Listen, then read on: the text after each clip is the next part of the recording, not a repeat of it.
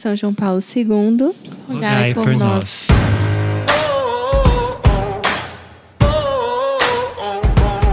Olá, pessoal. Oi. Tudo bem? é, estamos aqui para mais um episódio do podcast Campus Fidei. Meu nome é Ludmila Giacone. É, eu sou missionária da rede de missão desde 2017 e hoje vamos falar sobre um tema muito especial para nós aqui da rede, é, mas antes vamos apresentar os nossos convidados. Então, se apresenta. Eu sou o Thiago, sou esposo da Ludmilla, que acabou de vos falar. Nepotismo. Isso, é. Fui pescada aqui pela Ludmilla. Sou membro da Rede Missão também desde 2017. Somos pais do Bento, que está com dois anos, do Tarcísio, que está com oito meses de gestação aí daqui a pouco ele vem ao mundo. Talvez quando, quando você estiver ouvindo esse podcast, o Tarcísio já está entre nós. Ó, oh, coisa Faço boa. parte do grupo de estudos e o Fembre, né? Sou fruto também do grupo de estudos e o Cat Dating. Quer dizer, o antigo e o Cat Dating, né? Atual Dating. É isso. Uma alegria estar aqui, uma honra. Pode começar, faz as honras aí, já que. É. Ah, eu sou a Laís, é, tenho 27 anos, estou agora caminhando né, no, no grupo You Family com muita alegria, sim. É, sou mãe de duas princesas, casada com Tomás, da Maria Luna e da Maria Aurora. Sou mãe também de um bebezinho que está no céu, que nós não podemos saber, né? Se era menino, se era menina, mas. Acho que era Mateus. Eu também acho que era Mateus. mas com a graça de Deus está lá em cima intercedendo por nós, né? Já estamos fazendo a nossa civilização do amor lá no céu. É, para mim é um prazer estar aqui, né? Como eu comentava com, com o Tiago, aqui é o nosso oásis, né? Que é um presente de Deus para nós, nosso pequeno céu aqui na Terra. É isso aí, me chamo Lucas Tomás, esposo da Laís, pai das nossas lindas filhas, né? E nossas Marias. Eu também tenho 27 anos, quase fazendo 28, sou professor. E estou participando aqui do, do You Family, está sendo muito bom, está sendo uma experiência diferente. A gente já teve muitas experiências pastorais na nossa paróquia, mas nada parecido com o que a gente está experienciando agora, né? E poder compartilhar um pouquinho sobre essa experiência vai ser muito bom para a gente, né? Muito, muito agradável. Ai, que legal. Então, é, a gente já adiantou um pouquinho, né? O tema de hoje. Então, é um grupo de estudos para as famílias. É, e aí, aqui na rede de missão, esse grupo de estudos se chama You Family. Então, vocês podem explicar para a gente um pouquinho, né? O que, que é o You Family, como que é a estrutura, enfim, como vocês também chegaram até nós, né? Uhum. Queria saber um pouco dessa história. A ideia do You Family é que, de fato, seja um grupo de estudos para famílias recém-formadas, né? Então, é muito interessante quando a gente pensa, por exemplo, na preparação dos padres para o sacerdócio, né? É, os seminaristas eles passam muitos anos em formação, né? Sete anos de formação, alguns nove, dez anos de formação, para assumir é, assumir em suas vidas a vivência de um sacramento da igreja, do sacramento da ordem, e a partir dali viver uma nova vida pessoal, comunitária, no âmbito eclesial, né? Através do sacramento. E nós, casados, muitas vezes, para assumir a vivência de um sacramento específico, que é o sacramento do matrimônio, a gente se prepara longos, um final de semana, fazendo um curso um de dia, noivos. Geralmente um, um dia. Um dia, às vezes uma tarde, para ter um certificado.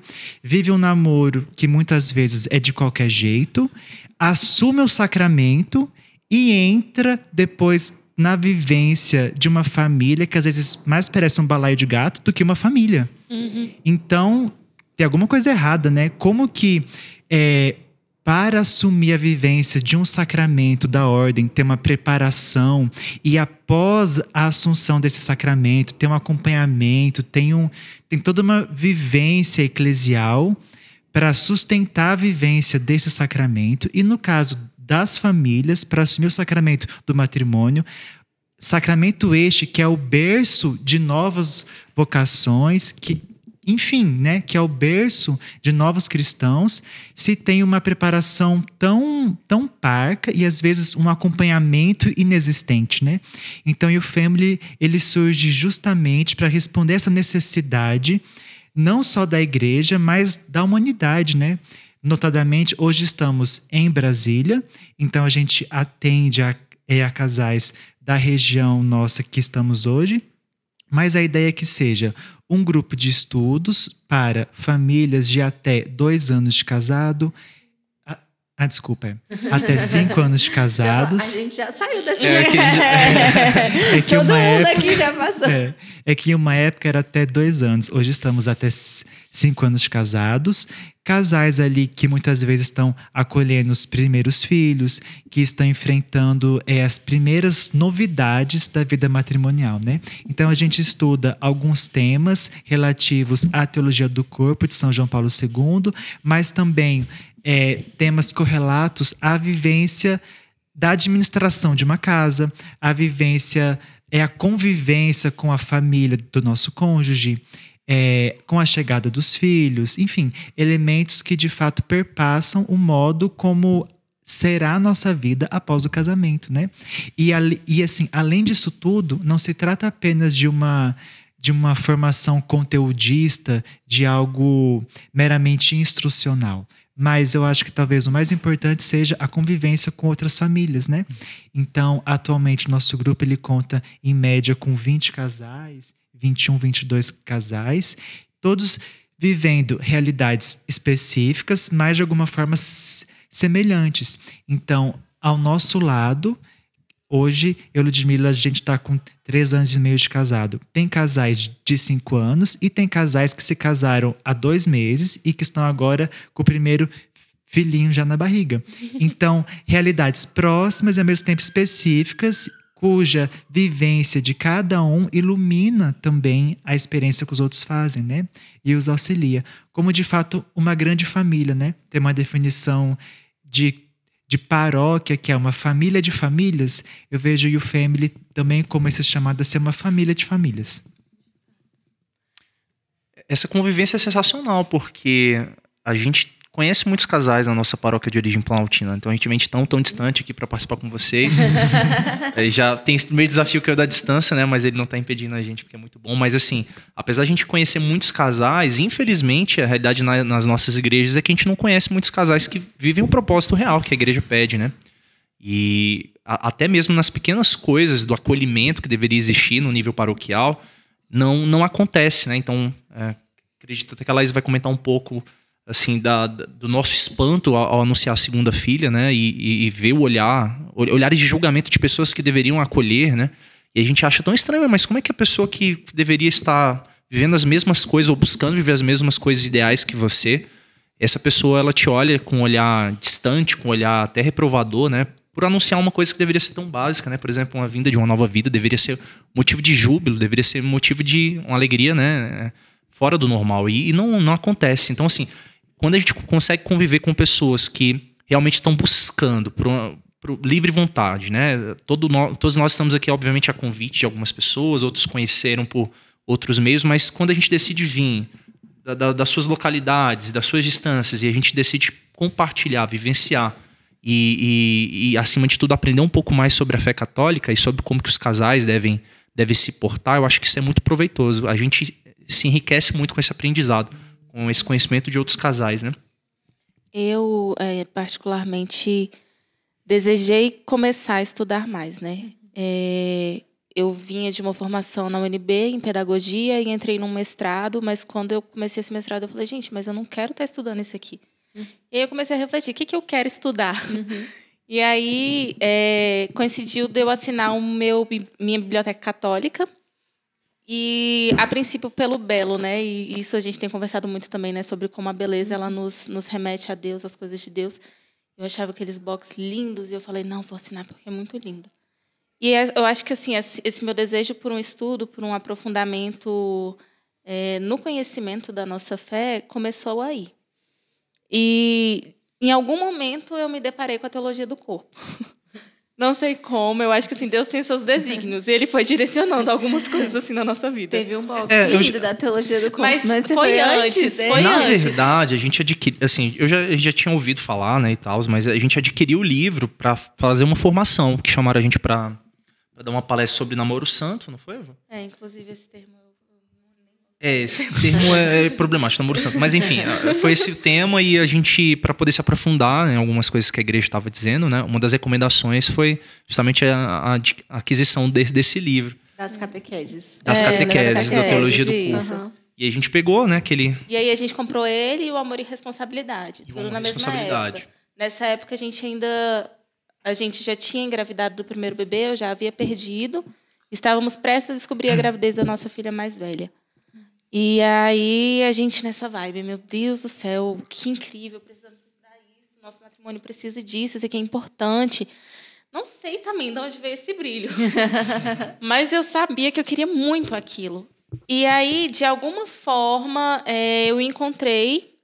é, como é que era? Missão e o Cat Brasil, né? Era Rede de Missão Rede e o Cat, de Missão e o Cat Brasil, no antes. Instagram. E achei incrível. Eu falei, nossa, muito legal, vou seguir esse pessoal. Eles estão falando um pouco sobre isso aqui. Isso aqui é interessante para mim. E aí acabou que um, um casal de amigos nossos fez o dating, nos convidou e aqui estamos hoje. Mas eu, eu sempre quis muito. E eu percebi que a, nesses dois últimos anos que a minha vocação exige, exige isso de mim. Né? Que a, o conhecimento ele nos dá força, ele nos dá um direcionamento. Então, as minhas ações elas vão ser embasadas no conhecimento que eu adquiri e numa razão. Né? As pessoas vivem muito pela emoção, pensam que a fé, que a religião está muito relacionada à emoção, e para mim não, está muito relacionada à razão. Né? Então, assim, tudo que traz de formação, todas as explicações, elas me dão um repertório para vivenciar a minha vocação. E aí, quando eu cheguei aqui, eu pensei, poxa, eu vou estudar. Aí, eu, aí foi o que você falou, né? O que a gente faz, assim, minimamente é estudar, é ver os textos. Mas a convivência, a vida fraterna, baseada nesses textos, como nos impulsiona a viver a vontade de Deus. E eu precisava disso nesse momento. Né? Apesar de, enquanto um casal, nós não estarmos. Não, não, não, a gente não teve assim, muitas divergências nesse início de, de matrimônio, mas a falta do suporte da minha comunidade paroquial pesou muito para mim. Uma comunidade que eu sempre tive como a minha família. Então eu sempre falei, não, ali são pessoas da minha família. Aquelas pessoas, aqueles casais, eles são os meus exemplos. E aí eu precisava, eu precisava do grupo You Family. E quando eu cheguei aqui, eu falei assim, obrigada, Senhor. O Senhor é fiel eternamente. Você tinha comentado comigo lá em 2018, 2019, né? Que existia. Enfim, a Isa e o Felipe comentaram com a gente também. Eu, pra mim, era uma, era uma ideia um pouco distante. E aí a Laís já tinha dado o nosso nome, mas aí teve a pandemia que impediu que vocês continuassem a atividade. A Laís ficou super chateada. Eu, assim, como eu não entendia muito ainda, não, não acompanhava o trabalho de vocês, né? Fiquei, ah, beleza, não foi dessa vez. Eu imaginava até assim uma coisa um pouco diferente. Eu, na minha cabeça, eu imaginava que era um grupo muito maior, em termos de quantidade de pessoas, né? Depois a gente sabe que quantidade não, não quer dizer qualidade, né? Mas, assim, depois que eu fui ver a dimensão do trabalho que vocês fazem, como que isso afeta as pessoas, que eu fui ver realmente a grandiosidade, né? E, assim, essa pandemia atrapalhou um pouquinho os, os nossos objetivos de começar, né? A fazer antes, a gente queria ter iniciado antes, mas, enfim, foi tudo sinal de Deus mesmo, né? Foi o tempo necessário pra gente. E aí, quando recebemos o convite do Reno pelo WhatsApp, aí eu recebi a mensagem assim. O que, que é isso, Laís? Eu falei assim, Laís, o que, que é isso? Porque eu já tinha esquecido, né? passaram-se dois anos. a gente no negócio. É, ele mandou uma mensagem assim, se quiser, se, né, se vocês quiserem mesmo me confirme. Eu, Laís, botou nosso nome em alguma coisa? Aí que ela foi me lembrar É que. rifa, Laís, pelo amor de Deus. Aí, Capital Cap. aí eu falei, não, realmente isso aqui veio um sinal que a gente tá precisando agora de esse fortalecimento. Então vamos, né? Vamos lá, vamos, vamos encarar. Eu, na verdade, eu não sabia nem que localidade era essa aqui, porque eu nu- nunca tinha vindo aqui pra essas bandas, né? Então eu falei assim, nossa, vou conhecer novas pessoas, novos lugares, vai ser. E aí. É quase um intercâmbio, né? Quase intercâmbio. E acabou que o nosso primeiro contato com o Gi- assim, a gente recebeu esse convite de, de muito bom grado, né? E, e estamos aqui, né? Partilhando com vocês. Ai, que legal. E o, o casal, então, que vocês conheciam era a Isabela e o, Isabela e o Felipe. Que eles também nem, tipo assim, entraram junto com vocês, né? Eles sabiam Uhum. por outras pessoas. Isso é muito legal, assim, né? Ver que a notícia vai se espalhando. De fato. E uma coisa, assim, que eu acho que é muito bom do You Family é essa convivência mesmo, né? Entre os casais. Porque muitas vezes a gente olha pro outro e fala assim, nossa, se ele consegue, eu também consigo, né? Eu acho que é, é muito, muito esse sentimento, assim. Pelo menos eu, a gente fez parte é, do You Family, o anterior, né? Que teve assim, que a gente era recém-casado. E era muito engraçado, porque é, quando tinham as partilhas, né, no You Family e tal, a gente sempre tem um tema, tipo, de estudo mesmo, mas tem uns temas de partilha. E aí era. A, a, gente brincava, eu e o Thiago, que a gente chegava em casa com vergonha de partilhar. Porque as pessoas estavam lá falando, nossa, porque meu filho com febre, a gente no hospital e não sei o quê. E eu e o Thiago, as nossas brigas era porque ele colocou, sei lá, o guardanapo na pia e era pra pôr no lixo. aí eu ficava, nossa, não, a gente é realmente uma porcaria.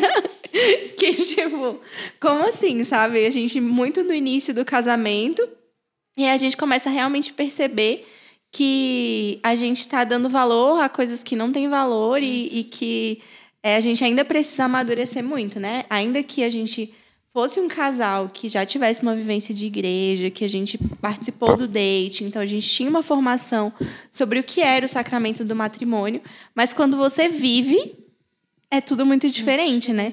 E às vezes é isso. Por exemplo, essa questão da abertura à vida. Antes de casar, é muito fácil você falar: nossa, vou ser aberto à vida e vai ser lindo e não sei o quê. Mas aí chega o primeiro filho, a gente sente medo. E é natural que a gente sinta, né? Porque, poxa, a gente sabe a responsabilidade que é ter um filho. Então.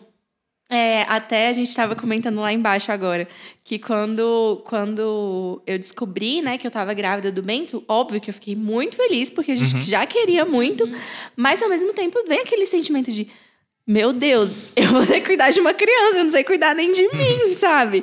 E olhando outros casais e tendo também essa assistência, sabe? De às vezes saber que eu posso perguntar para alguém e que eu tenho amigos que vão me ajudar. Então, tudo se acalma também, né, sabe, no nosso coração. Eu vejo que é muito mais do que a importância da vida intelectual no You Family é, é a vida fraterna. Ai, desculpa. vida real, gente. A gente ouve a criança chorando lá embaixo. A gente que é não consegue. As minhas não estão aqui hoje, mas toda criança que chora eu viro o rosto pra olhar. Natural. É instintivo. Não, você falando do medo, né?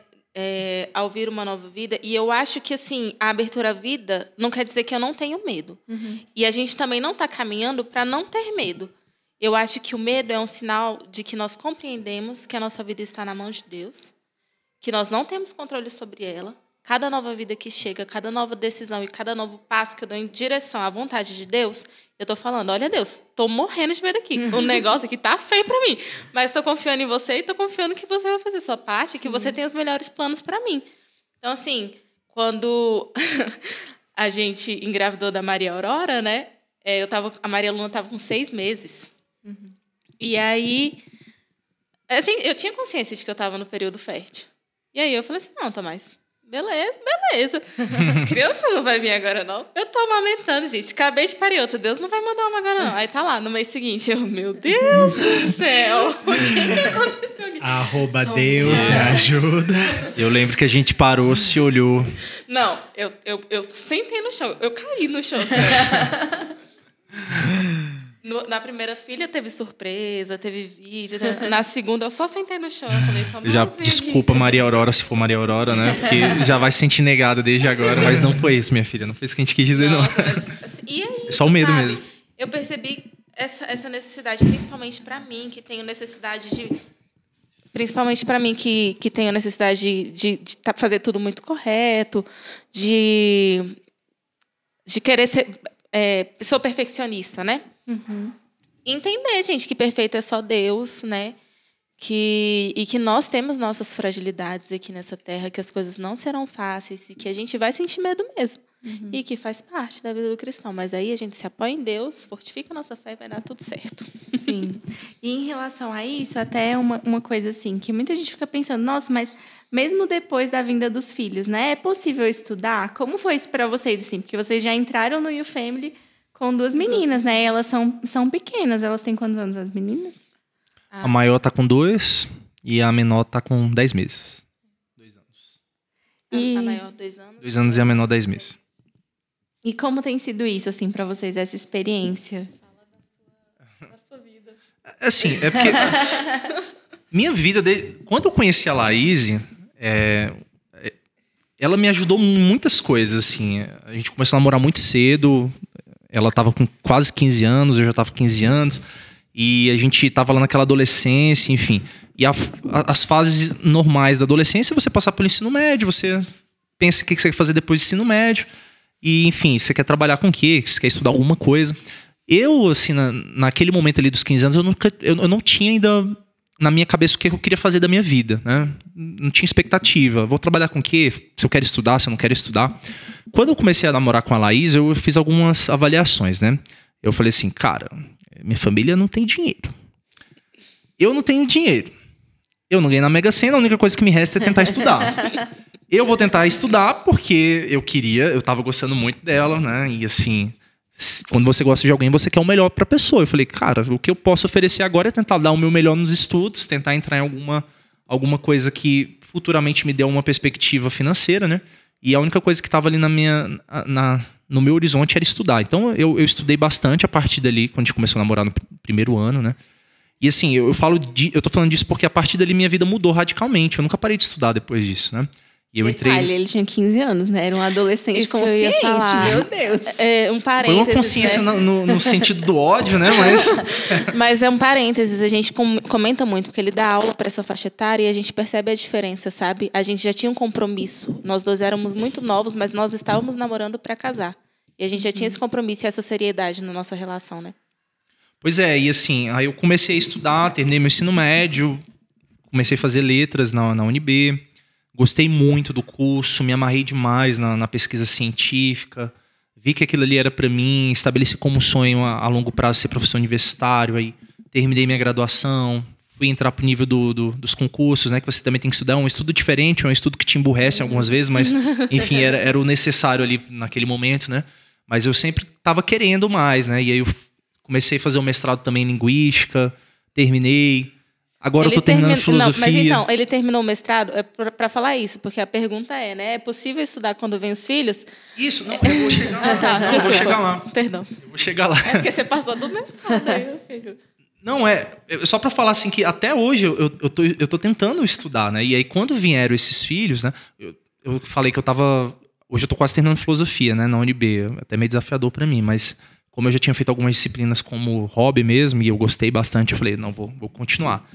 E assim, eu é por pelo histórico, como eu tive essa necessidade e esse gosto, né, por, pelo estudo, depois que a gente a gente casou e depois que vieram os filhos, surgiu esse desafio, né? Esse desafio de ter que estudar com menos tempo, né? Uhum. Porque, querendo ou não, você tem que dispensar o seu tempo para coisas que são mais importantes naquele momento. E naquele momento, o que era mais importante era justamente dar atenção para as minhas filhas, para o meu matrimônio, né? E assim, esse desafio de ter que equilibrar o seu, a sua quantidade de tempo para estudo, e não somente a quantidade de tempo, mas a qualidade do tempo, né? A qualidade do tempo e a qualidade do assunto que você está estudando, tudo isso fez com que eu fosse criando algumas cascas, né? Uhum. E o, o, o, grupo do, do, do You Family, uh, nesse sentido, foi muito, foi muito, digamos assim, uh, separador de, de níveis, né? É, divisor uhum. de águas, né?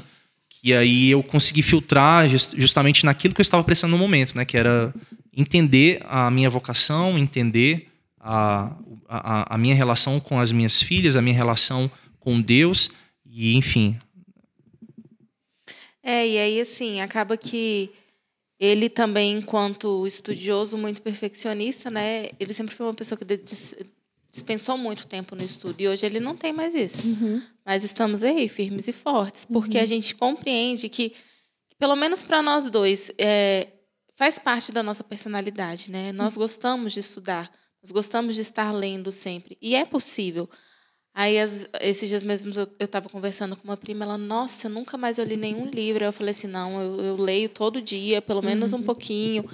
E assim, não no intuito de, nossa, você é a sabichona, mais inteligente sobre tudo, não, mas principalmente é, pelos livros que eu tenho lido, né? São livros que me ajudam a ser mais virtuosa, são livros que vão me dar esse suporte na vivência da minha vocação. É, logo no início do nosso matrimônio, eu, eu estava me preocupando com muitas coisas assim que não diziam respeito a nós, a nossa família. E eu percebi que o Tomás foi ficando sobrecarregado. Até um dia que ele chegou em casa muito estressado, eu olhei para ele assim com uma afeição que eu nunca tinha visto nele antes. E eu falei: não, a promessa que eu fiz diante do altar para Deus foi de que eu seria fiel a Ele, de que eu o amaria, e eu não estou cumprindo a minha promessa. Então, o estudo ele é possível e ele é necessário para ser assim um norteador mesmo, porque existem coisas que que quando você lê você fala, nossa, gente, mas faz todo sentido. Uhum. Era, era isso que eu estava precisando. Obrigada por esclarecer isso aqui para mim. Muitas vezes a partilha de casal que nós temos, né, mensalmente, é, para a gente tem sido muito bom, porque a gente tem tratado de temas que são complicados, de, de posturas que nós precisamos mudar, mas que às vezes a nossa arrogância e egoísmo não nos deixa chegar e conversar. Mas está ali na partilha de casal. A gente uhum. lê e a gente está, tipo assim, com as guardas. Né? Sim. e assim, as, as guardas se abaixam, né? Você não está armado, você vai com todo cuidado, você reconhece aquilo ali, você reconhece que aquilo é importante para você. Então, assim, é possível. O Tomás já tem essa, essa característica mesmo de estudar muito e ele continua conseguindo manter. E eu tenho me esforçado, né? Mas é possível. E, assim, além de ser possível, é necessário. Eu percebo que com a vinda das meninas, eu comecei a organizar o meu tempo. As pessoas pensam que não tem tempo. Uhum. Eu falo, gente, se eu com essas duas bebês tenho tempo, vocês têm tempo também. Uhum.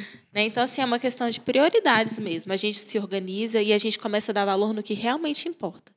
Né? E, no nosso caso, é o amar, a servir a Deus e através da nossa vocação. Então, eu preciso cuidar disso e a gente encontra meios para isso através do nosso estudo, né? das nossas leituras, da leitura das vidas dos santos, né?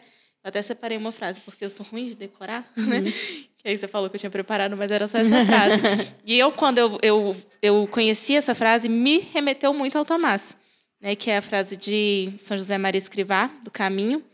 Se tens de servir a Deus com a tua inteligência, para ti estudar é uma obrigação é, grave. grave. Isso. Uhum. É, e em outro momento também, ele não fala só que é uma obrigação grave, mas se você tem a possibilidade de ser sábio, e não é por negligência, você também está cometendo um erro grave, né? Não, não é só uma obrigação, é, é aquilo que Deus espera de você, né? Então, se você tem uma potencialidade, você não desenvolve essa potencialidade, então você não está fazendo o projeto de Deus na, na sua vida, né? E, assim, naturalmente, com as crianças a gente tem menos tempo, a gente tem que saber otimizar. Eu mesmo, uh, eu gosto muito de estudar violão e tive que dar uma pausa, estudar menos, tocar menos violão, porque se deixasse uhum. eu tocaria durante o dia todo, né? Uhum. E aí, com as meninas, eu já não posso fazer isso. Mas até anteontem eu tava com a Maria Aurora, né? Que é a minha filha menor. E aí ela tava bem de boa, assim, um dia que os, os anjos estavam na nossa casa. E aí a gente tava lá no quarto e eu falei assim, acho que é o um momento propício. Aí eu peguei meu violão, fui fazer o teste, porque a Maria Luna, se eu pego o violão, ela começa a reclamar. Ela, não, papai, não, papai, não. Aí eu falei, vou, vou ver aqui com a Maria Aurora. A Maria Luna tava com minha sogra, e aí eu peguei o violão e falei, vou fazer esse teste. E a Maria Aurora, assim, de boa, eu comecei a tocar, ela tava curtindo. Eu falei, ah, agora eu vou pegar uma música que eu tava querendo pegar há muito tempo, que era o Dion, que era um, uma música clássica ah, da música brasileira. Aí eu fui estudar, peguei um trechozinho, mas já fiquei tão feliz porque era uma música que eu tava querendo tirar há tanto tempo. E assim, eu não tava conseguindo, mas naquele momento ele foi tudo propício. Eu falei, ah, realmente é só você saber otimizar, né? E quando a gente pensa na, no estudo para com as coisas de Deus, é a mesma coisa, né? Naturalmente você não vai ter a, a, a, o mesmo tempo, a mesma energia, mas sempre é possível fazer alguma coisa. Né? É bonito isso, porque a gente faz experiência quando a gente tem filhos, assim, de é, ter um novo gosto nas mesmas coisas, ainda que em pequena quantidade, né? Então, assim, você queria muito tirar uma música e você deve ter tirado já centenas de músicas, mas essa música, essa possibilidade, esse trechinho te deu um sabor que acho que muitas tiradas de letras não te conferiram Justamente. esse gosto, né? e porque as coisas estão bem ordenadas, né? Eu acho que se você tivesse ali colocado número um, tipo, na sua vida, música. Uhum. Dois, Laís. Três, filhos. Não teria esse sabor maravilhoso tirar esse trechinho de música. Porque seria o número um da sua vida. Então, tipo assim, sua dedicação total, né? Agora, família antes e depois aquilo que de fato é dom de Deus na nossa vida, mas ordenadamente falando, é depois da família, as coisas têm o sabor que de fato elas devem ter, né? É. E é engraçado isso porque eu defendi meu doutorado essa semana, né? Eu sou farmacêutica.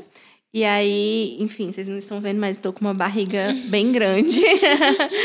é, e aí, engraçado, né? Porque muita gente ficava falando assim, nossa, mas como assim, né? Tipo, você é doida de ter dois filhos no doutorado, porque a gente casou, eu estava começando o doutorado.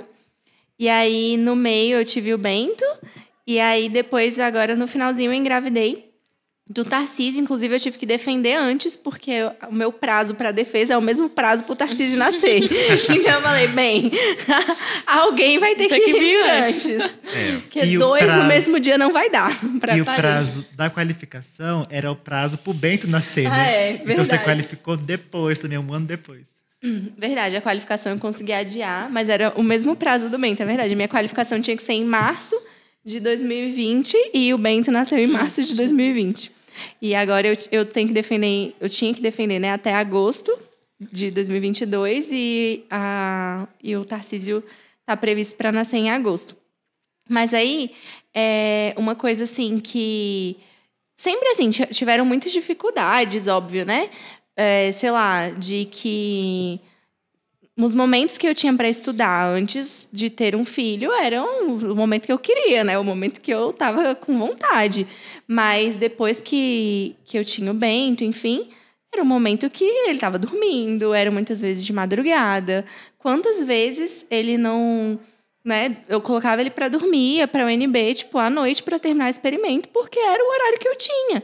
E assim, é, a gente se em situações normais a gente tenta, tende a reclamar, a ficar se vitimizando, a dizer, ai, nossa, olha como eu sou uma pobrezinha de estar tá aqui tendo que ficar de madrugada estudando, porque, nossa, eu tenho um filho.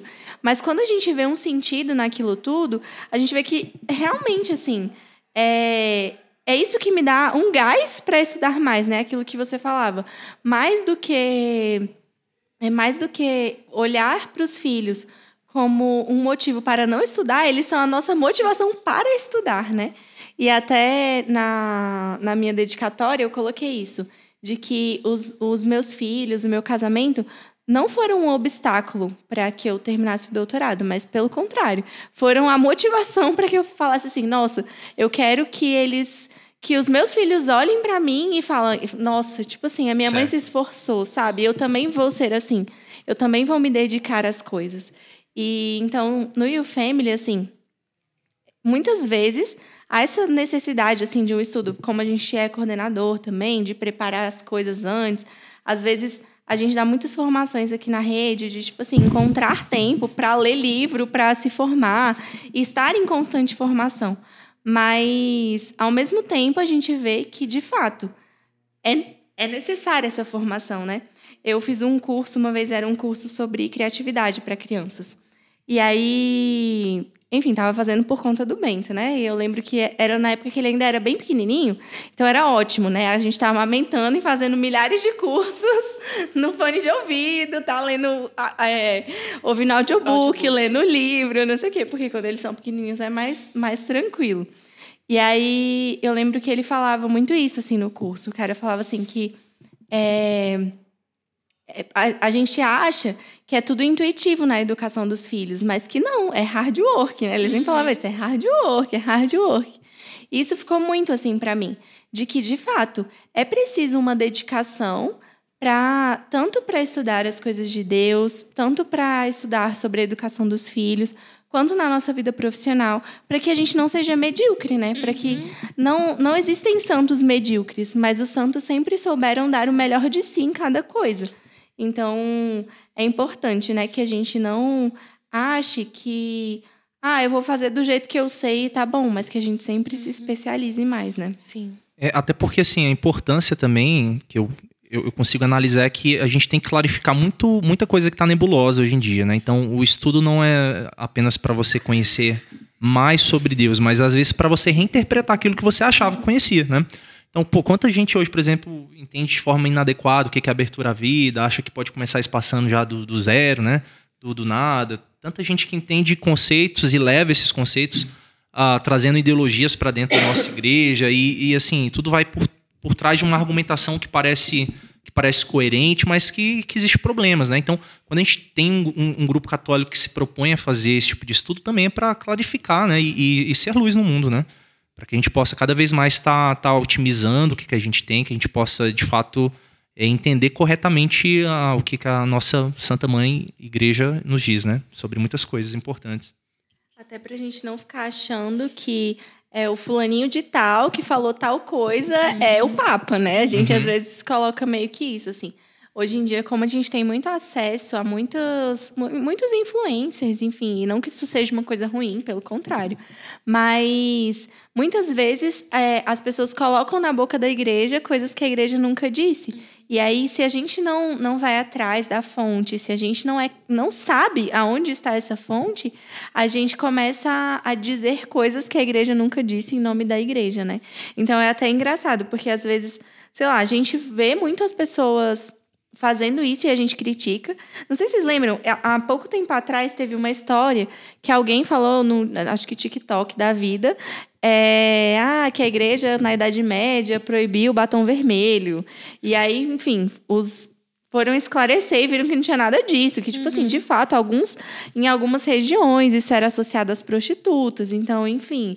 Mas que tipo nunca existiu a igreja dizendo isso, Dogma né? católico. É. E, e às vezes acontece isso para um outro lado, assim, às vezes de, de, sei lá, pessoas que são muito influentes, principalmente na internet, e que falam ah, não sei, coisas assim, por exemplo, ah, a igreja fala que mulher não pode usar calça. E tipo, não, gente, a igreja é nunca isso, disse é. isso, entendeu? É, e assim, não que a modéstia não seja importante, não que a, né, o vestido, a saia, enfim, não seja uma roupa mais feminina, mas a forma como você fala isso, você não pode colocar em nome da igreja Sim. uma opinião própria, é, ou, ou mesmo dizer coisas que o Papa disse que não disse, uhum. enfim, em todos os. Sim, e é, eu acho que assim, é uma questão de responsabilidade nossa Sim. também, né? Enquanto mais experientes, vamos dizer assim, na caminhada de estar tá desvendando algumas coisas, né? Então eu, eu me percebi num momento em que eu sabia que eu era católica, que eu tinha certeza de que a, a, a, religião católica é a única que salva, que é a igreja fundada por Cristo, mas eu precisava me, me munir né, dos uhum. meus argumentos, eu precisava entender o porquê. Na nossa preparação para o casamento, eu não tinha essa consciência da abertura à vida. Eu sempre quis ter muitos filhos, mas não pelas motivações corretas. E aí o padre falou bem assim, tá, é, quando que vocês vão começar a querer ter filhos? Tipo assim, uhum. já jogou verde. Ah, padre, não, a gente vai aproveitar, né? Daqui uns três anos vou viajar, né? Não, não sei o que lá. Parênteses, você é, respondeu. Eu respondi, eu fiquei caladinho. e você vê, formação católica, eu era catequista, eu tinha conhecimento, eu já, já, já conhecia muitas coisas. Eu não estava na, naquele grupo que, que não conhece quase nada. Eu já tinha uma vivência, Sim. né? Assim, mais profunda querer aproveitar. E era o que todo mundo na nossa paróquia falava. Ai, vocês viveram o namoro certinho, agora vocês vão aproveitar, né? Não inventei de ter filho agora, não. Eu falei isso mesmo. Vamos aproveitar, vamos viajar o mundo inteiro agora. Aí o padre foi, deu uma chamada assim na gente, deu aquela catequese com toda a categoria, com toda assim a humildade, sabe? Caridade. Eu fiquei revoltada. Eu falei, é porque não é você que vai engravidar, é porque essa criança não vai nascer de você. Por isso que você fala isso. Sair da direção espiritual no meio da conversa. É Cheguei... que no caso, trazendo para aquilo que é clarificar aquilo que é nebuloso, né? Muita gente, por exemplo, conhece os métodos naturais e acha que já pode aplicar desde o início, né? é. né? Do, do casamento como se. E utilizam fosse... os métodos como contraceptivos, né? O que a gente sempre ah, fala. Então, a gente é aberta a vida, estamos usando os métodos naturais, não temos nosso primeiro filho ainda, vamos, se der três anos, quatro anos, beleza. Abertos à vida, né? É. Não é assim exatamente as coisas. Né? E, e aí eu saí de lá revoltadíssima, a gente continuou nossa direção e Deus foi trabalhando no meu coração. Em nenhum momento eu cheguei e falei bem assim, estou aberta à vida. Mas em nenhum momento também nós evitamos, entendeu? Uhum. Sabe como é? Tipo assim, não tinha aquela tranquilidade de falar, não, pode vir. Mas Deus foi trabalhando isso no meu coração, né? E por quê? Pela obediência. Eu, a gente tem muitos defeitos, mas eu reconheço, assim, eu, me desculpem, mas eu sou uma pessoa obediente. eu sou obediente, sabe? Então, para mim, não obedecer o que a igreja está me pedindo, e se o padre tinha me falado que estava me pedindo, e aí eu fui pesquisar, e fui ver tudo, fui conversar com o Tomás, mas aonde que está isso? Como é que é isso? eu falei, poxa, a igreja está pedindo, eu estou tentando caminhar certinho na, na igreja, assim, nas coisas de Deus desde a minha vida inteira, agora eu vou começar a fazer as coisas erradas? É, e o quão assim a gente é desobediente, meu Deus, a sociedade é desobediente, a gente não consegue respeitar é, a autoridade de ninguém, a gente não consegue respeitar as outras pessoas mais experientes, né? A gente conhece tantos casais de, de, de namorados que, que caminharam assim, fizeram um, bom namoro, se, se, propuseram a fazer da melhor forma como Deus mandava, para depois quando casou, para depois quando chegou o casamento relativizar tudo de uma forma tão assim trivial. Não né? e a nível e, e, e, assim de uma forma pesada, né? Utilizando anticoncepcionais, né? Assim se, usa pelo menos o método natural, né? Mas poxa, anticoncepcional aí já é demais. Mas enfim, acho que a gente está fugindo um pouco do foco, mas é, nesse mas... sentido de que assim é, para a vivência e para é, é, da nossa fé, a gente tem essa responsabilidade, né, de estar tá sempre estudando. Até porque a igreja é muito rica, nós temos documentos riquíssimos, são muitos assuntos que é importante a gente estar tá sempre né, se aprofundando. E é muito importante também a gente se ater que, mais do que é, esclarecer coisas, a gente também tem que formar as consciências, né? No sentido que muitas vezes é, chegam pessoas até nós curiosas, apenas, né? que tem às vezes o interesse de sanar algumas dúvidas e viver a vida. E tchau, né? Tipo assim, e, e não se interessam mais. Mas existem pessoas que de fato querem conhecer as motivações por detrás uhum. dos sims, dos nãos, do pode, do não pode, do isso pertence ao âmbito íntimo do casal, o que é âmbito íntimo do casal, uhum. né? O que é uma decisão, uma motivação grave e justa, o que é, né, do que se trata. E para isso e para isso é importante formar as consciências. E não se forma consciência em uma, em uma pregação hum. de uma hora, em uma palestra, em um mês, em um curso de noivos, né? É assim chamados, mas em um acompanhamento, em um, em um processo, em, uma, em um catecumenato, em um período que não seja apenas de é, intelectualidade, mas de vida fraterna, de oração, uhum. de missão, que de fato é o que é proposto pela rede de missão nos grupos de estudo. Né? Uhum. É, algo que de fato seja integrativo, né? que concilie diversos elementos da pessoa humana, para que o conhecimento ele seja capaz de, de fato, formar uma consciência, né? para que a partir daquilo que está sentado no coração dela, a pessoa seja capaz de sanar outras dúvidas a partir daqueles princípios que foram construídos ali. É, e assim, enquanto você falava, eu pensava muito nessa questão, né, da obediência, porque é muito fácil a pessoa quando casa ela sai da casa dos pais, né, do pai e da mãe, e acha que também pode sair da igreja, no sentido assim de eu agora sou livre, independente, faço o que eu quero da minha vida, né? E aí, é quando a gente percebe que muita gente que viveu um namoro super certinho e acaba abandonando depois, porque agora é, em, em coisas de marido e mulher, ninguém mete a colher, né? Nesse sentido, assim. E é muito comum isso mesmo de acontecer. De casais que abandonam tudo aquilo que viveram no, no namoro, porque acham que o casamento é o ápice, né? Tipo, o casamento é o ponto final. Quando, na verdade, é o nosso início da estrada de santificação. Uhum. Eu gosto muito de, de pensar nisso, assim, no sacramento. Porque quais são os sacramentos de serviço, né? O matrimônio e a ordem. Então, caramba. É, a ordem, um padre ele se torna padre e começa a exercer o ministério após né, receber o sacramento da ordem. E quantas vezes a gente parece que a gente finalizou o nosso ministério, digamos assim, quando a gente recebe o matrimônio, né? Então, casais assim que às vezes eram super ativos na igreja e que começam a ser de missa só de domingo, porque ah, eu estou agora agora meu apostolado é dentro de casa, né? Então assim, eu só tenho que cuidar da minha casa e esquece a igreja. E não que não seja, óbvio, né? A nossa sendo sendo é, o nosso nosso serviço nosso sacramento de serviço, o sacramento do matrimônio, a nossa igreja doméstica deve estar muito bem cuidada. A gente não pode negligenciar os filhos para achar que a gente tem que viver uma vida somente paroquial, uma vida como, como de um padre ou de uma freira. Mas, ao mesmo tempo, não dá para a gente achar que a nossa igreja doméstica vai se, se sustentar, sustentar, sozinha, né? Se sustentar sem a igreja é, como a igreja maior, né? A igreja como paróquia, corpo de Cristo, como comunidade de fé, assim. Então, acho que até nisso eu vejo muito assim a importância do You Family na nossa vida, né, amor? Uma coisa assim que é muito difícil encontrar esse equilíbrio quando você casa, pelo menos acho que no nosso caso, assim, de é, saber que a nossa casa é a nossa primeira igreja, mas também a, a, a gente deve estar em missão e deve ter uma vida comunitária, né? E como que a gente encontra esse equilíbrio? Na vivência mesmo, né?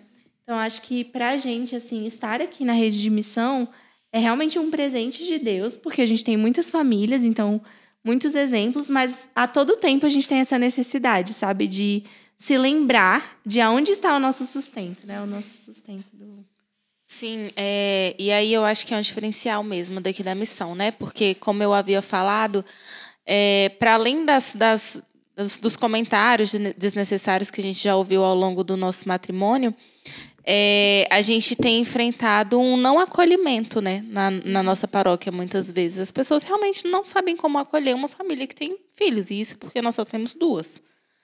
É, e aqui não. Eu lembro que na véspera do primeiro grupo de, de estudo que nós tivemos, no primeiro dia aqui, nós perguntamos no grupo, né? E as crianças, a gente pode levar? Como é que vai funcionar?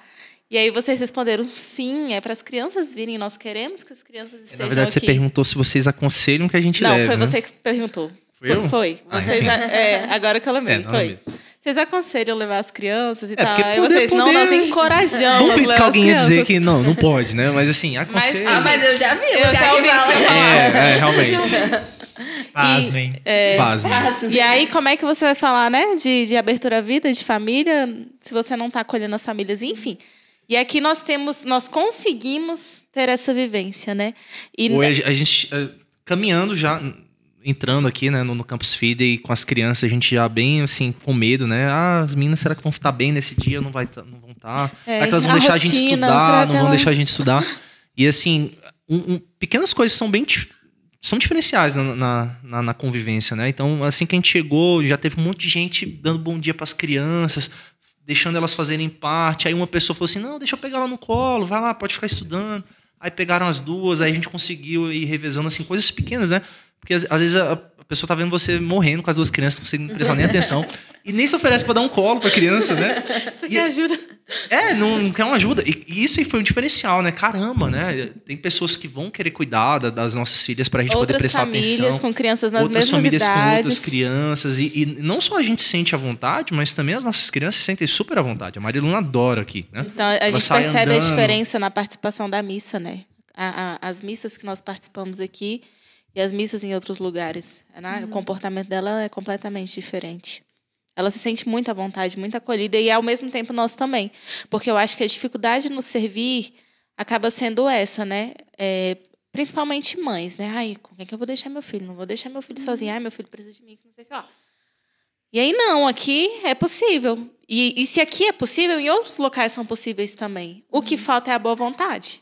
A boa vontade das Ou a pessoas. formação, no caso. Ou a formação, né? As pessoas acolherem, um ambiente acolhedor, um ambiente em que as crianças possam ser respeitadas, pais que estejam dispostos a educar os seus filhos, porque como é que eu vou querer que a Maria Luna e a Maria Aurora sejam católicas, tenham vida, né, é, em comunhão com a igreja, se eu não as apresento a isso, né? Se eu não é, incentivo a vivência da fé, né, na, no coração delas. Então, assim, para a gente é essencial. Inclusive, é, como nós cantamos nas missas, as missas em que a gente canta, é, acaba que ou a gente não, não leva, ou a gente pede para minha mãe ou minha sogra irem nos ajudarem com elas. E a gente precisou reduzir, porque eu falei, não, a minha prioridade é que participemos da missa todos juntos, Uhum. né?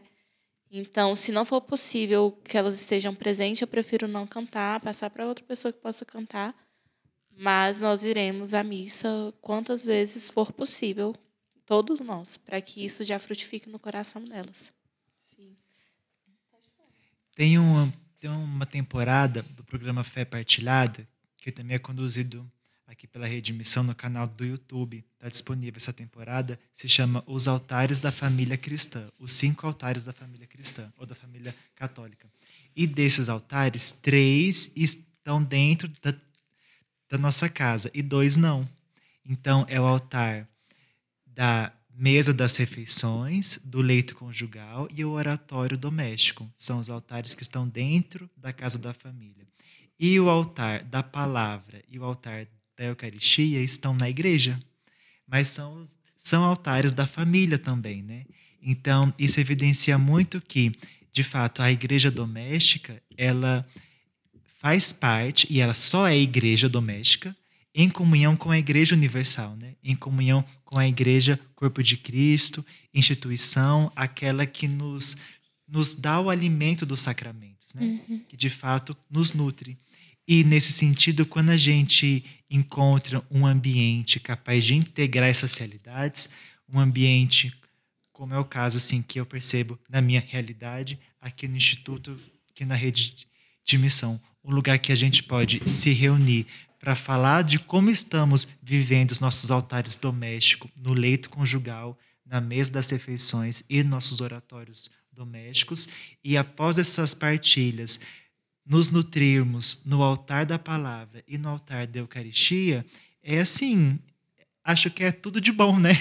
Eu acho que é uma experiência que que bom seria se todas as famílias também pudessem ter essa possibilidade em suas paróquias também, né? Não é preciso sair de sua realidade paroquial para que você tenha essa oportunidade.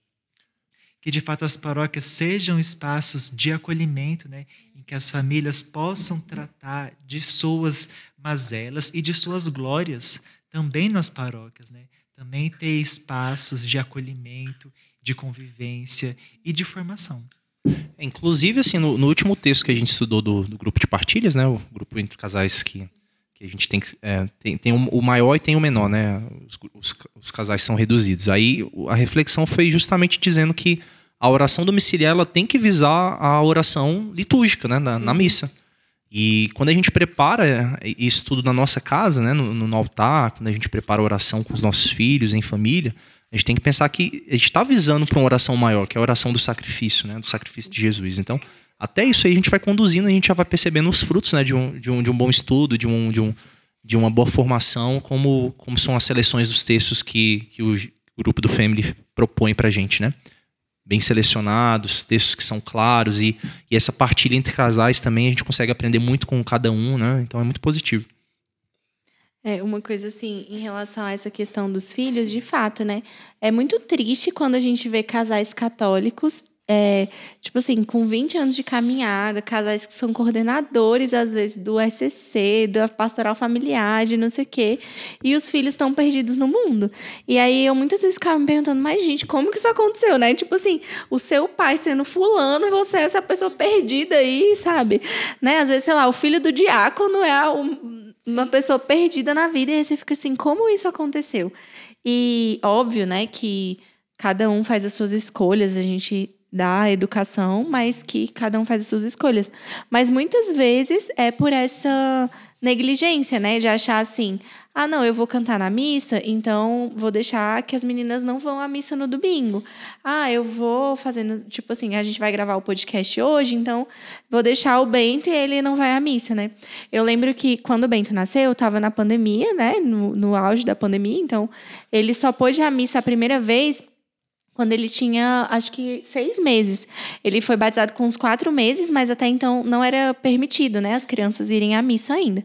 E aí, eu lembro, assim, que a primeira vez que a gente foi à missa com ele, quando a gente chegou à noite e tal, que a gente foi fazer oração, o Tiago falou bem assim, é, que a gente não, nunca mais passe por uma missa de domingo sem, sem que ele vá, né? E aí, é, aconteceu algumas vezes, sei lá, da gente vir aqui para o instituto e aí ele ia ficar na casa da minha mãe, alguma coisa assim. E eu ficava pensando, não, mas ele também não pode ficar sem a missa de domingo, né? E a missa de domingo dele é minha responsabilidade. Sou eu que devo levá-lo. Porque hoje ele não tem consciência, né? O Bento tem dois anos. E ainda que ele não tenha consciência, eu me sinto como que em pecado mesmo, como se eu tivesse faltando à missa quando eu não o levo. Porque, poxa, Deus me confiou essa responsabilidade. Eu batizei o Bento e falei que ia educá-lo na fé cristã. Todo cristão tem que ir à missa todo domingo. E eu não levo ele, Nós tipo assim. sentimos assim também. É, assim, é algo que é muito. E que às vezes a gente pensa assim, ah, a criança não entende, não entende. tem problema, não sei o quê. E como ele entende? Entende bastante. Nossa. A nossa filha mesmo, a mais velha, ela chega cantando é o amém, o aleluia, o Kyrie eleison. ela, ela sabe identificar onde está o altar, onde está o padre. A gente pede para ela apontar onde que está Jesus. Na ela quaresma, aponta, que as imagens Maria. foram cobertas, ela. "Ah, Mamãe? Cadê? Sumiu." Maria, cadê? Sumiu. Cadê? Que E, e- e ela querendo, ela desesperada, Ela pedindo para que a gente levasse lá, enfim, des- descobrisse lá. até lá perto, ela ficava, tira, papai, tira. Eu não podia. Eles entendem muito, Eles né? E a, entendem. gente, e a gente tem que formar essa consciência desde já, né? Desde, desde pequeno. A gente menospreza a capacidade que, que o valor das imagens, que o valor do simbólico tem na nossa formação, mas é, é muito perceptível, principalmente agora que eu tenho as crianças que estão acompanhando é, desde o início, né? Eu vejo tanto que isso é importante. A gente está desenvolvendo nos nossos filhos. E a beleza, assim, em termos vocacionais, né? Assim, quem de nós, acho que pouquíssimos tiveram a oportunidade de crescer em um ambiente que sempre encontrava um padre andando, ou, uns- um seminarista, ou quem sabe uma consagrada, um- uma freira, alguém que vive uma vocação que não é tão comum como a vocação matrimonial, né? Então, ter esse contato, como nos alegre, né, amor? Quando o Bento assim ele fala, ah, o padre fulano, o padre Uhum. ciclano, quero ver o padre. Ou os padres brincam com ele assim, pega no colo, manifesta um carinho, porque eu tenho muita esperança nisso, né? Que isso de fato, caso Deus chame o Bento para a vocação sacerdotal, é é a recepção do sacramento da ordem, que não seja para ele assim, um mundo desconhecido, não. Eu já conheço muitos padres, eu sei como é a vida deles, eles são próximos a mim, né? Eles não são alienígenas, né? No caso das meninas, né? Também tenho certeza Vão que ser carmelitas. isso. Eu já discerni a vocação delas. Já discerni. Já discerni a vocação delas. Vão lá pro Carmelo. É, como isso é importante, porque ninguém ama o que não conhece, né? Então, acho que, como pais também, parte da, é parte da nossa responsabilidade essa formação vocacional, né? Claro que Deus é quem chama, mas o terreno a gente tem aqui a possibilidade de preparar, né? E assim, é bonito a gente ver o quanto eles aprendem pelo exemplo, né? O quanto eles, tipo assim, eles se comportam na missa de uma forma que eles veem a gente se comportando. Tipo, o Bento ajoelha na hora da consagração, não porque ele entende que lá está Jesus, mas porque ele vê, bem, tá todo mundo ajoelhando, acho que tá na hora, né? É, sei lá, hoje mesmo foi mal bonitinho, porque durante a, a, a profissão de fé, né, ele tava repetindo o credo, assim, com a gente. Ele nunca tinha, nunca tinha repetido, assim. Ou então, a primeira vez também que ele é, começou a rezar a oração da rede de missão. A gente, eu até gravei, mandei pro G. Eu falei, G, olha isso. tipo, ele tá rezando a oração da rede, sabe? E sem a gente não, não ficou lá. Igual a gente fica com as cores, né? As cores a gente fica, filho, esse é o vermelho, esse é o vermelho, esse é o vermelho. Eternamente até ele aprender. Nossa, teve um dia que no ato penitencial, ela, ela fechou os olhos e ela, ela interiorizou alguma coisa que eu não sei o que, que era. Aí ela abriu os olhos, viu que a gente tava com os olhos abertos. E aí ela falou: Mamãe, papai, fechar. Fecha o olho. Ela pediu pra gente fechar. Eu falei assim, porque eu não costumo fazer o ato penitencial de olhos fechados, né? Eu, de onde que ela aprendeu isso, né? A gente percebe que não é mera repetição também, às vezes, né? Tem, tem uma coisa que vai desenvolvendo já E- desde E pequena. na vida em comunidade, né? Que é- na vida em comunidade, que foi o caso dela, né? Que Ela viu outras pessoas. outras né? pessoas fechando os olhos, ajoelhando e enfim. Na bênção final hoje, o Bento ergueu a mão igual o padre, no alto, assim, para fazer a bênção. É engraçado isso. Não, assim, e realmente, eu acho que a, a gente, óbvio, né, fica tipo, nossa, que lindo e tal, mas eu tenho certeza que para eles isso fará muita diferença no futuro, assim, mais do que o do que Tipo, uma coisa fofinha, né? é, mais do que uma coisa fofa, é uma coisa que de fato é, já os forma, né? Já já já já são sementes plantadas desde de hoje, assim.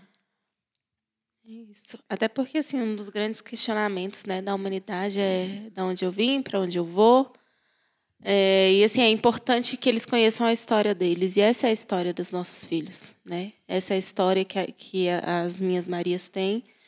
É a história de, de uma família que se formou diante do altar de, de Deus, né? De Cristo Eucarístico.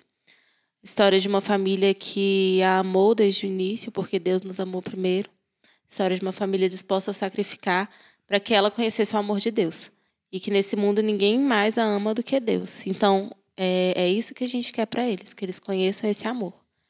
E, assim, sinto muito quem está no mundo e discorda, mas o amor é Deus, né?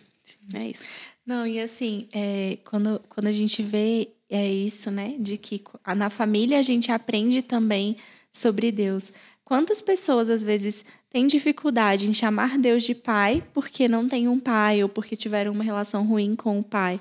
Ou com a mãe, né? Às vezes, tipo assim, não vê a igreja como mãe ou não vê Nossa Senhora como mãe porque não tem uma boa referência de mãe, né? Então não sabe, não sabe como é bom ter uma mãe, não sabe como é bom ter um pai, assim. É...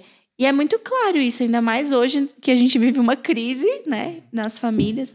Então, o quão, o quão é bom que a gente tenha essas referências, assim, né? Essas referências de, de ser família, para que a gente possa também encontrar na igreja uma família. Bento quer participar do podcast. Super feliz ali com a frutinha Depois, dele. Você quer participar, filho, do podcast? Manda, manda um oi para as pessoas. Fala, oi, eu também estou aqui participando. é, e uma coisa assim que acho que a gente seria legal a gente falar também é em relação a uma das propostas do YouFamily é que a gente faça partilhas entre casal, né? E aí, é como tipo assim, tem sido isso para vocês? O que vocês acham dessa parte também? Porque é, da estrutura, né? A gente tem essa partilha que é no grupão, então é todo, todos os casais juntos. A gente tem partilhas que são menores, então são em grupos de três, às vezes quatro casais. E tem essa partilha que é proposta para que só o casal faça em casa, né? Uhum.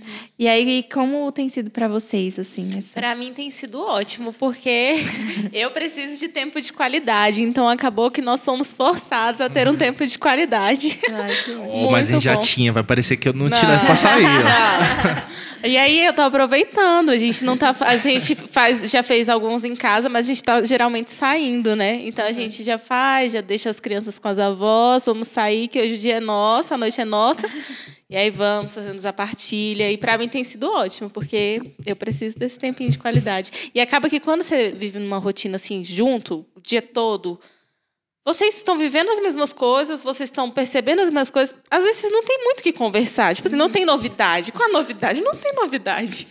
Mas quando se, se propõe um tema para você refletir, dialogar, e aí, é isso mesmo? Vamos. O que, que a gente pode mudar? O que, que a gente pode melhorar? Nossa, para mim foi ótimo. E como é como os textos são conduzidos por interrogações, né? Já está tudo formalizado. Acaba que algumas, alguns temas, alguns, algumas coisas que você gostaria de ter falado e às vezes não fala por por, por medo de, de, como que o outro vai receber, por achar que não é um momento propício, um espaço propício, né? Acaba que isso torna mais viável, né? Então você fala algo que está te incomodando. Tá te incomodando ou algo que você sentia que precisava falar para a pessoa. Então, a gente teve conversas bem proveitosas, assim, que, foi, que deu para a gente melhorar questões bem pontuais né, na nossa dinâmica como casal, na nossa dinâmica principalmente no trato com as meninas, né, na educação né, das meninas, a gente refletiu muita coisa que, que, a gente falou que queria mudar, né, e isso foi possível por meio desse, dessas partilhas, né, por meio desses diálogos. Certamente ainda tem muita coisa que a gente vai ter que conversar, né, porque ninguém é perfeito.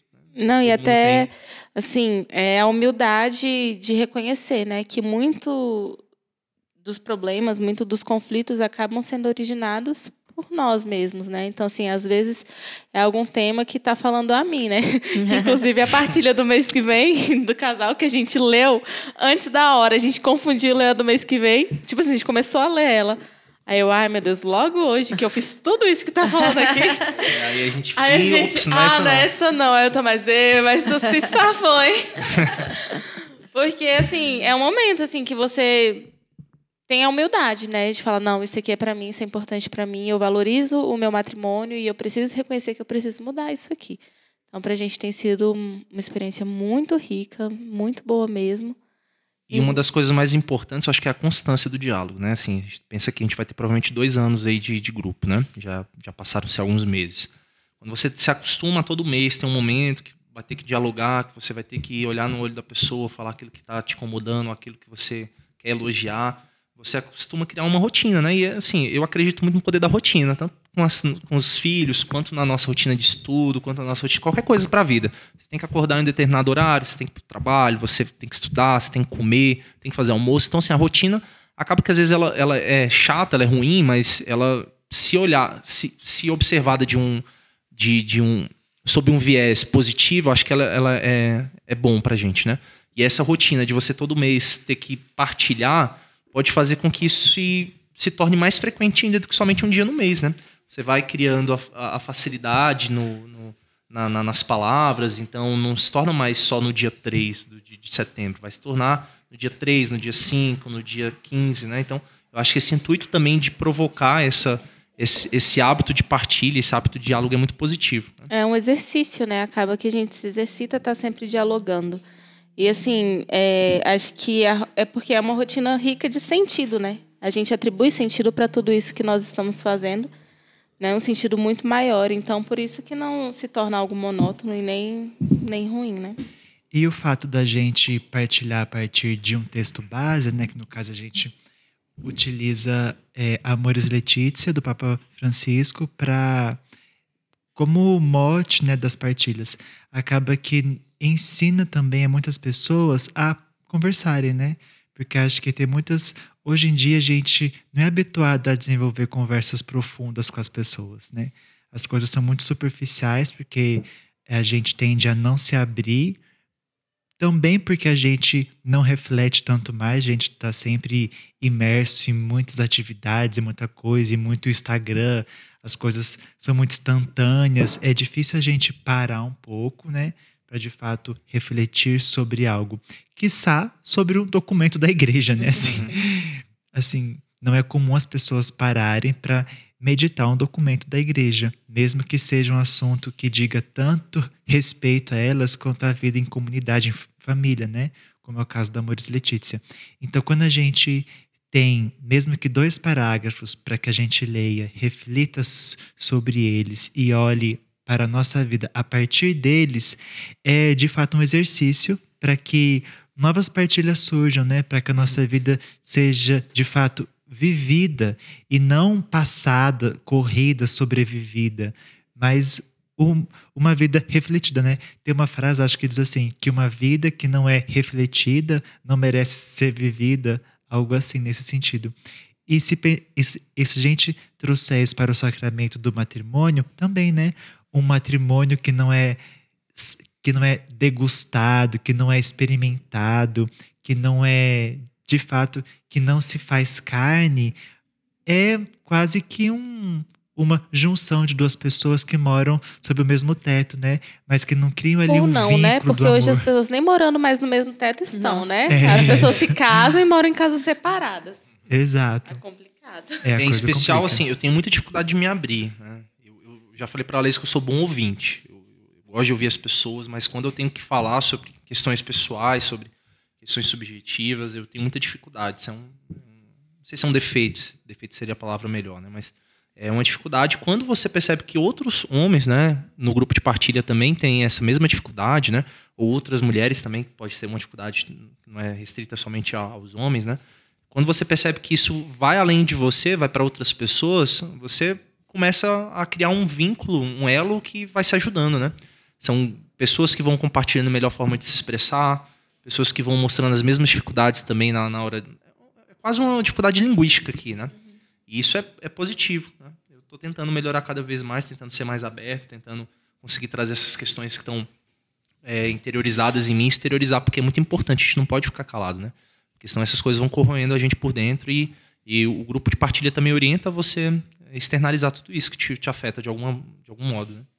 É, e uma coisa assim que eu acho muito legal é porque, pelo menos com a gente, assim, sempre acontece isso que você falou, de que, nossa, hoje foi o dia que eu fui mais impaciente. A partilha é sobre o quê? Paciência. é sempre assim. E aí é, é muito bom porque é quando a gente para e tem um momento de falar assim, me desculpa. Que às vezes a gente, tipo assim, no, na correria do dia a dia, não sei o que, ah, já resolveu e, tipo, deixa pra lá, acaba deixando as coisas uhum. passarem, né? Mas é aquele momento que a gente tem pra parar e falar assim: nossa, eu reconheço que eu estava errado, eu reconheço que eu posso ser melhor e eu quero ser melhor porque eu prometi ser melhor para você, sabe? E eu lembro que o livro que a gente está partilhando agora, a gente partilha Amores Letícia, mas a partir também de um livro do Christopher West, né? Que é o é, o amor é paciente, mas eu não. E aí, é, assim que lançou esse livro, a gente tinha visto e tal, eu comentei com o Thiago e ele me deu de presente o livro. E aí eu fiquei zoando, eu, ah, foi. E aí eu fiquei zoando, eu, olha, gente, olha o livro que meu marido me dá, e não sei o quê. Acho, acho que ele quer me dar uma dica, não sei o quê. Fiquei brincando. Mas quando eu li o livro, eu fiquei, nossa, realmente eu precisava, sabe? Não era uma dica, né? Era um diagnóstico preciso. Era quase uma intervenção cirúrgica. Mas, mas assim, é engraçado isso, como, como às vezes a gente lendo um texto, a gente reconhece coisas que a gente não reconheceria se a gente não tivesse como que é como que alguém de fora para nos dizer algo, sabe? Pelo menos é assim que eu sinto. A gente na rede de missão a gente também tem umas formações internas é, recentemente as formações eram sobre maturidade, que era um livro do Rafael Leano Cifuentes.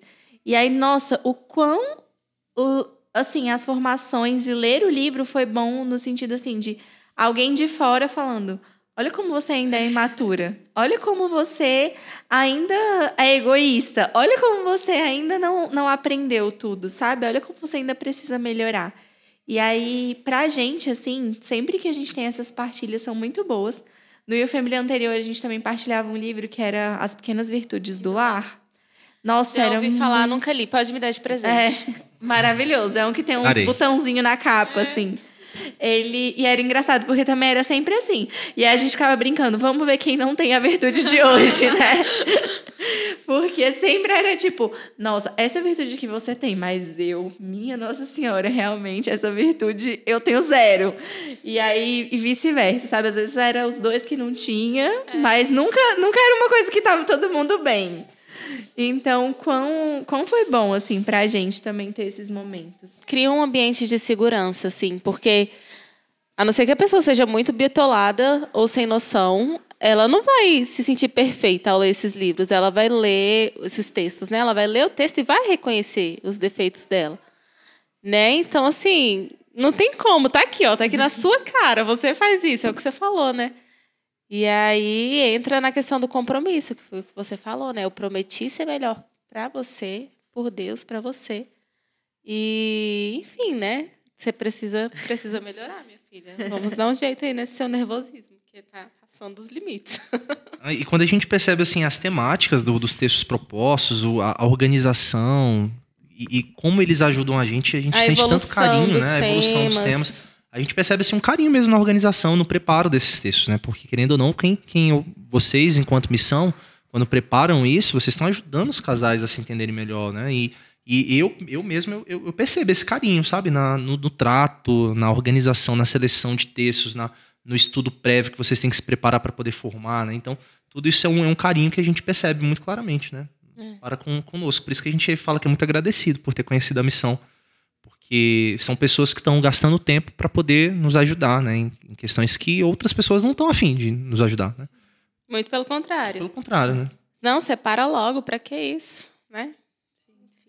Não, e, e assim, às vezes são coisas tipo, óbvio, né, que a gente tem o carinho de buscar, enfim, mas são coisas que às vezes são acessíveis e que a gente e que as pessoas não sabem, né? Uhum. Então, por exemplo, esses textos da Amoris Letícia, são tão, tão, tão, tão ricos. Meu Deus, né? O Papa tem uma carta sobre isso, sabe? Sobre o amor na família. E quantas famílias já leram, né?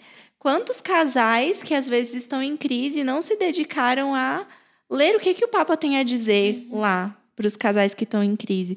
E muitas vezes porque as pessoas não sabem, não uhum. sabem aonde recorrer. Então, é uma realmente assim, uma graça de Deus que a gente tem essa oportunidade de estar reunido em famílias para estudar, para ler, para conhecer, para saber onde está a fonte, assim. Uhum. E aí, é até já fazendo aqui a minha parte do merchandising. Não, tudo isso assim que a gente fala aqui também é graças aos nossos colaboradores, né? Então, agradecer muito a todos os que ajudam a missão, seja financeiramente, seja também com as suas orações é, com doações pontuais, né? Muitas vezes no Fé Partilhada a gente recebe doações lá no Superchat, nos, no, por Pix. Mas agradecer a todos que sustentam essa obra. porque, de fato, nós somos poucos, né? Como o Tomás disse. Mas a gente quer alcançar o máximo de famílias que Deus nos confiar. E se você hoje está sendo alcançado por esse podcast, se você não sabia que existia né, uma carta sobre o amor na família, que você possa também espalhar essa notícia para outras pessoas, que você possa enviar esse podcast para alguém que você acha que vai se beneficiar, em saber que é possível, né? É possível ser família de uma forma diferente. É possível ser família sem achar, sem ser um bitolado de abandona os filhos e vive como uma vida de freira ou de padre, mas também que não abandona a comunidade, que não acha que fechou a porta da casa e, é, e é ali quem Deus é Deus está abaixo de você, você é Deus na sua casa, né? Mas ter essa vida muito ordenada de que primeiro Deus, depois os outros e depois eu, né? Primeiro Deus, a mi... então a minha família e então eu. É, eu acho que a gente já deu uma estendida no tempo, né? Já deu mais ou menos na hora. Juninho, e aí? O Juninho que tem que controlar. tá, tá entregue, como diria o Rodrigo. Tá entregue. É... Não, assim, agora se vocês quiserem deixar uma mensagem final, algo que vocês queiram dizer também, agradecer muito a presença de vocês aqui hoje. É, o, o Tomás e a Laís são realmente assim surpresas de Deus para nós também, né? Eles são muito gratos, mas nós também somos muito gratos a eles. São pessoas assim que realmente acrescentam muito no grupo tanto intelectualmente como de vida, assim, sabe? De mostrar uma doação, assim, de sair lá de Planaltina e vir para cá e servir, tá sempre com um sorriso e tá sempre assim disposto, assim. Vocês nos ensinam muito, não não só é, para quem é de fora da missão, mas para nós também na missão. Que muitas vezes reclamamos, né? Porque a gente, todo mundo acha que tudo é lindo na vida. mas é, a gente é muito grato de ter vocês conosco também. Então eu agradeço muito, não só a presença aqui hoje, mas tudo que a gente tem vivido nesse tempo. Bom, nós que agradecemos, estamos muito felizes, né? Cada dia que a gente passa aqui é uma alegria que transborda nos nossos corações e assim só falar mesmo, né? Que é, que estejamos dispostos a amar, né? E, mas não é amar de qualquer jeito, é amar como Cristo, que deu a sua vida, que se doou. Não que nós consigamos isso, não que nós já estejamos experts, não. O objetivo, né? Não, mas o objetivo é esse. Nós vamos seguir lutando para que um dia possamos, né? Dizer assim, alguém olhar a nossa história e falar assim, olha, aquela pessoa tem um traço de Cristo. Para o outro, né? Para o mundo é, e, por fim, para nós também. É, a nossa família é, é, o maior presente que Deus poderia ter nos dado, em todos os sentidos, né? É, a gente alcança a nossa santificação através da vivência em família. E vocês têm nos ajudado nisso. eu estava até pensando aqui, eu acho que a maioria das vezes que a gente vem para cá, a gente tem alguma discussão no caminho. É, acho que no carro a gente discute. Aí chega aqui, gente, pronto, tá tudo alinhado de novo. É isso mesmo, tá normal. Passamos por cima disso. Não, só quero agradecer também, assim, por todo o cuidado, tanto para conosco quanto para com as nossas filhas que como eu disse no início, é muito importante para a gente a gente perceber que o ambiente é, é acolhedor para a família toda, né? Não só para alguns integrantes. E assim, eu tenho na minha cabeça que a gente até conversado com a Laís e, e, o diretor espiritual dela tinha conversado com ela, né? Que a gente tem que se abastecer aqui no, no Campus FIDA e tentar passar isso também para a nossa comunidade, né? Para para que esse, todo esse aprendizado que a gente está tendo agora a gente possa, nem que seja plantar uma sementinha também em outros corações, né? E então você que está escutando aí saiba que é um, é um grupo maravilhoso, é um grupo de pessoas dedicadas, é um grupo que realmente quando a gente entra aqui, pisa o pé nesse, nesse local, a gente sabe que é diferente, né? E esse ser diferente já é muita coisa no mundo de hoje, né? Então, sejamos diferentes, sejamos pessoas ousadas, né? Pessoas diferentes e tementes a Deus cada vez mais. Então, muito obrigado por, por tudo. Ai, obrigada a vocês. O Thiago teve que dar uma saidinha, porque é vida real, né? Como eu disse. a gente está no processo de desfraude com o Bento, gente, então estamos... Vai dar certo. É, vai, dar, vai certo. dar tudo certo. É, eu queria só agradecer também o convite dos meninos, né? Que são... Sim. Coordenam um podcast. Agora estamos com outras pessoas também é, aqui na, na apresentação. Então, agradecer é, a, a toda a equipe. Vocês fazem um trabalho excelente. Muito obrigada. E então é isso. É, estamos. É, esse é o qual episódio já? Já deve ser o vigésimo por aí? Mas isso aí, se você, se esse é o primeiro episódio que você está ouvindo, ouça os anteriores. É, acompanhe a gente nas redes sociais, arroba campus underline feeder. Ah, falem também as redes sociais de vocês, se alguém quiser encontrar vocês, Ah, se tá. quiser tirar alguma dúvida, quiser contratar para shows, eles cantam muito bem, gente. É, não, eu tô no Instagram, meu usuário é Laís Abreu, com B, mudo no final. Meu nome é Laís, Laís Abreu. E o do Tomás é Lucas Tomás TJS. Lucas Tomás JS. JS, isso. T-O-M-A-Z. É, T-O-M-A-Z. O do Thiago é Thiago, é Thiago normal, sem H, Thiago Giacone. E o meu é Lude Alvim, tudo junto. É, então sigam a gente nas redes sociais. Muito obrigada. Enviem esse podcast para quem você acha que precisa. E Santa Teresa de Calcutá, Rogai rogai por nós. I'm a man on a mission. I'm a man on a mission. I don't need no permission.